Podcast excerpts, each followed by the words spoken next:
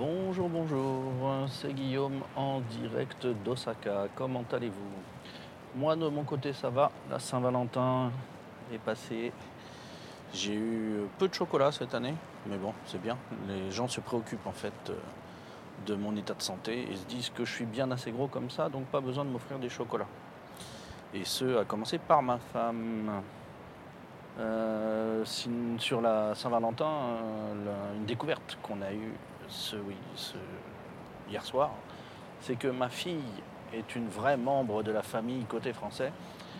Elle est capable de manger du chocolat sans raison, Euh, en oubliant toute modération. C'est ça que je veux dire euh, par sans raison. Euh, elle, a mis sa main sur, elle a mis la main sur une boîte de Ferrero Rocher et on a été obligé de lui arracher les mains à grand renfort de cris et de pleurs parce qu'elle était partie pour s'enfiler la boîte euh, de 12, 18, quelque chose comme ça. Ouais, c'est 6 sur 2 ou 3 niveaux, donc 12 ou 18 Ferrero Rocher. Elle était partie pour euh, tous les boulotter d'un coup. Euh, ça lui faisait pas peur du tout.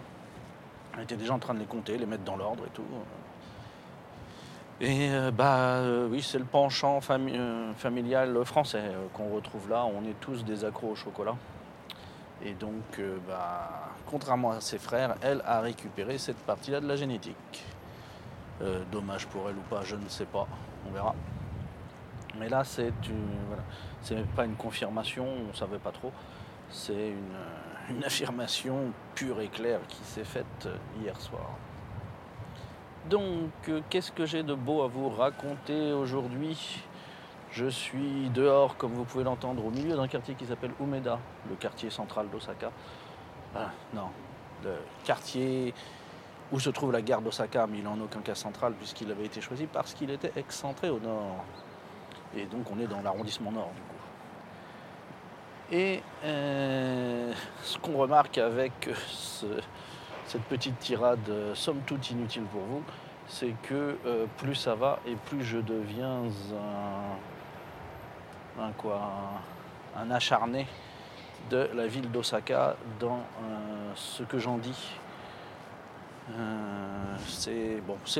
J'ai décidé d'en faire plus ou moins ma spécialité, même si dans un premier temps ça paye probablement pas, parce que les gens s'intéressent plus à Kyoto. Mais euh, voilà. si je pouvais devenir un petit spécialiste reconnu d'Osaka, ça me plairait bien. Donc on va travailler dans ce sens-là.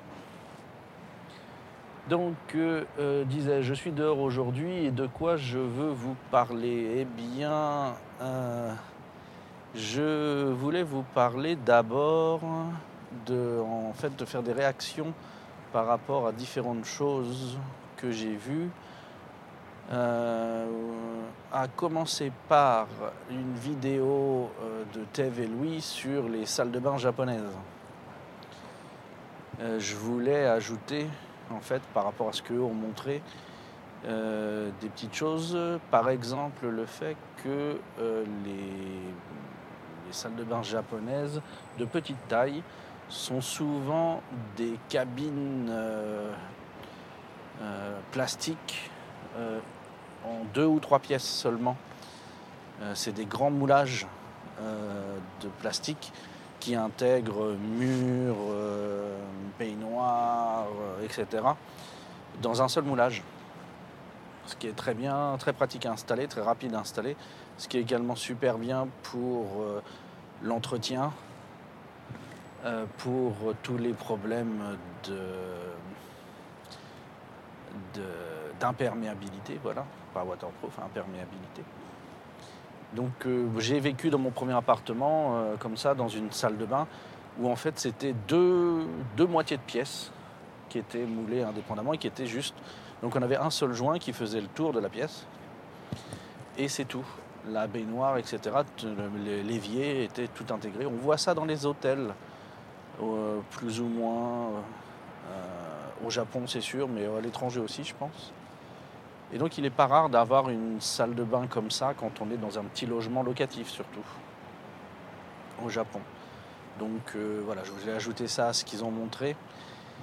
Également, euh, faire la remarque que puisque au Japon les chauffe-eau sont souvent proches de la salle de bain et qui sont extrêmement réglables, pas plus que les autres, je pense. Auparavant, je pense qu'il y a 15-20 ans, les chauffe-eau japonais avaient plus de possibilités de réglage que les chauffe-eau européens, je pense.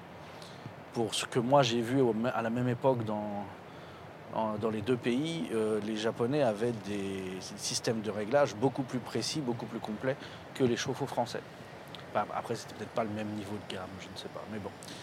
Toujours est-il que les chauffe-eau sont tellement euh, réglables, en fait, que euh, l'utilisation d'un mélangeur n'est pas, pas un mélangeur, un mitigeur, c'est ça que ça s'appelle, euh, n'est euh, pas nécessaire. Moi j'en ai un, et en fait il est bloqué dans une position et on n'y touche jamais. Parce que on choisit la température de l'eau qui sort. On en fait, on est en, le mitigeur est à fond eau chaude, il est 100% eau chaude, il, ne mitige plus du tout avec l'eau froide et on règle la température sur le chauffe-eau. Donc euh, la température, euh, elle se fait de 32 à euh, beaucoup plus. Je suis jamais allé au max. Et donc selon, le, selon la saison, eh bien en, donc en hiver on va, selon la saison, finissons de phrase, selon la saison on va régler la température qu'on veut. Donc en hiver, on se met du 41 degrés, 40-41. Et euh, l'été, c'est euh, le minimum 32-33, voire même des fois coupé parce que l'eau qui arrive par les canalisations est déjà bien, bien euh, tiède.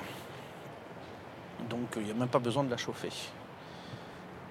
Donc voilà, dans les salles de bain japonaises, on est à un stade où, en fait, techniquement, le mitigeur n'est plus vraiment nécessaire parce qu'on contrôle l'entrée d'eau chaude et ça suffit. Il n'y a pas besoin de, la de réajuster derrière la température. Donc c'est un petit côté. Je ne crois pas être le seul euh, au monde ou le seul dans ce pays à faire ça. Donc euh, c'était dommage que TV Louis ne, ne sache pas ça ou ne le montre pas. Je pense que c'est plutôt qu'ils ne l'ont pas montré. Et euh, voilà, c'était la première chose au sujet de laquelle je voulais réagir, ajouter mon grain de sel. Ensuite, l'autre chose à laquelle je voulais parler, euh, voilà, hmm, l'autre chose dont je voulais parler, euh, c'était dans la même vidéo le coup des,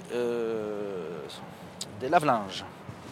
Puisque Tev nous montrait dans sa vidéo que le lave-linge, il a un lave-linge qui fonctionne à l'eau froide, euh, etc. Donc il, avait l'air de ne pas complimenter sa machine à laver, le linge. Et donc je voulais m'inscrire un peu en faux par rapport à ça.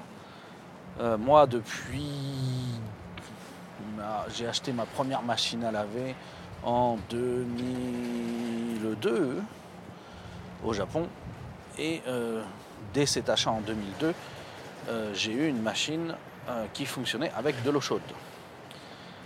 Alors ce qui se passe, c'est que les Japonais, eux, de base, depuis longtemps, pour avoir l'eau chaude, en fait, pour du point de vue non gaspillage des Japonais, les Japonais ont des systèmes de pompe avec la machine à laver qui fait qu'ils récupèrent l'eau chaude du bain pour faire la lessive.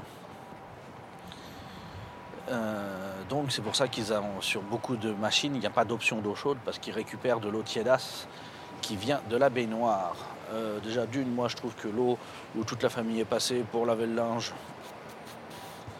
euh, faudrait qu'elle soit minimum filtrée parce qu'il y a quand même... l'eau elle est quand même chargée au minimum dans une certaine dose de gras. Donc j'étais moyen fan.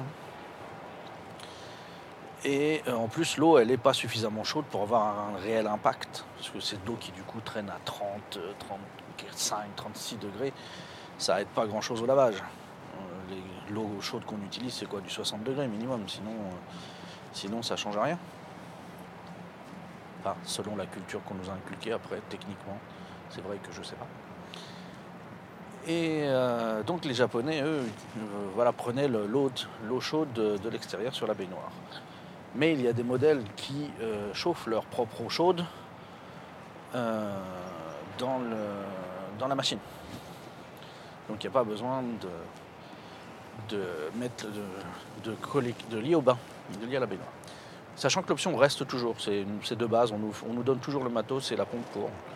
C'est même dans les modèles haut de gamme, il y a cette option-là qui reste.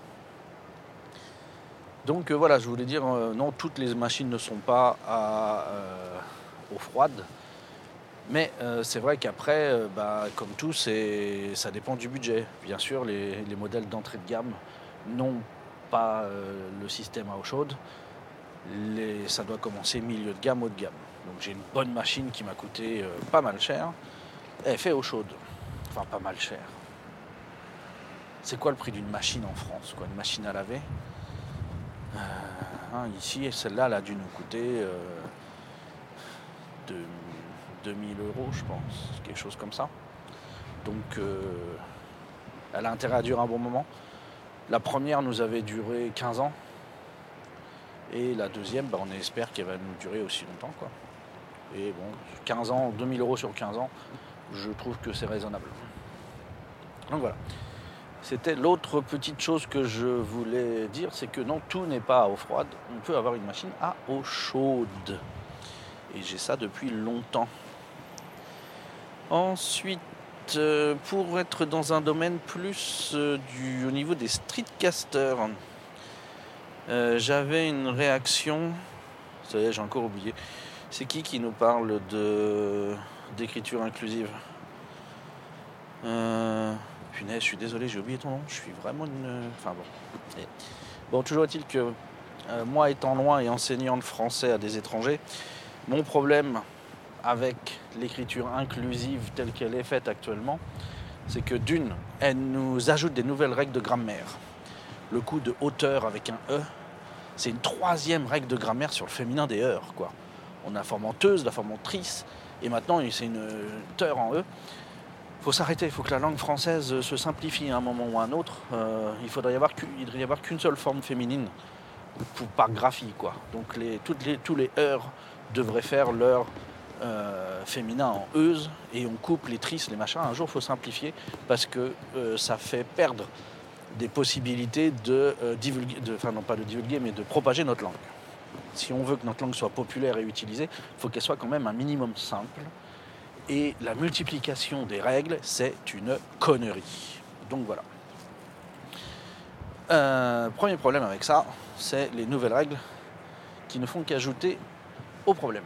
Et euh, deuxième chose que je voulais dire au sujet de la, de- la langue inclusive, c'est quand on doit écrire avec des points. Donc, euh, je sais pas quoi, euh, auteur, R.E.S, par exemple.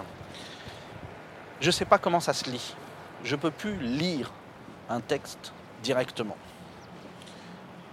J'ai plus de règles là qui, qui, qui me dit, bah voilà, quand tu as ça décrit, c'est comme ça que ça se prononce.